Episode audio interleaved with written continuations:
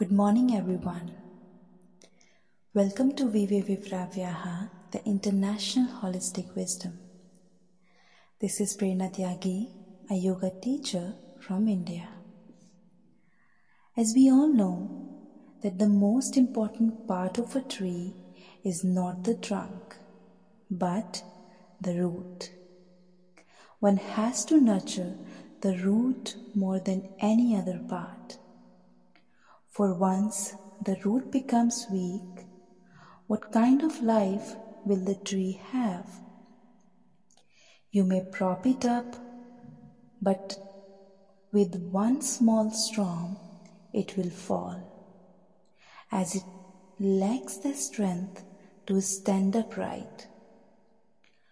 From the time of our birth till the time of our death, we care for our trunk, branches, leaves, flowers, and fruit, but neglect our roots.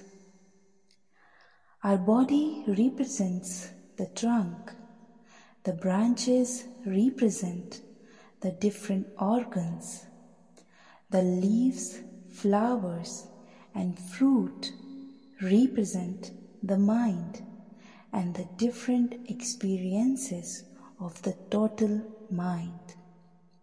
However, the roots are somewhere hidden and we have never looked deep inside to find them. The roots are the spirit that is dormant within us and unknown to us as we have not looked after our spirit. We are weak physically, mentally, emotionally, and spiritually. When the body becomes sick, we try to care for it because the body is the medium for experiencing the higher realities of life.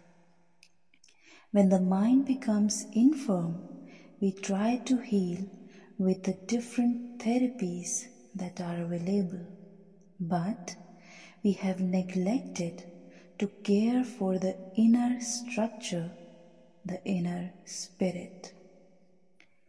This has been the greatest folly of humankind, and it is the reason why we have been unable to find enjoyment, contentment, happiness, health, and our place in life. And most importantly, the peace and harmony in our life. It is this state of total well being that we have to aim for, and this aim can be achieved with the help of yoga, with the help of different practices of yoga, which we will discover in this journey.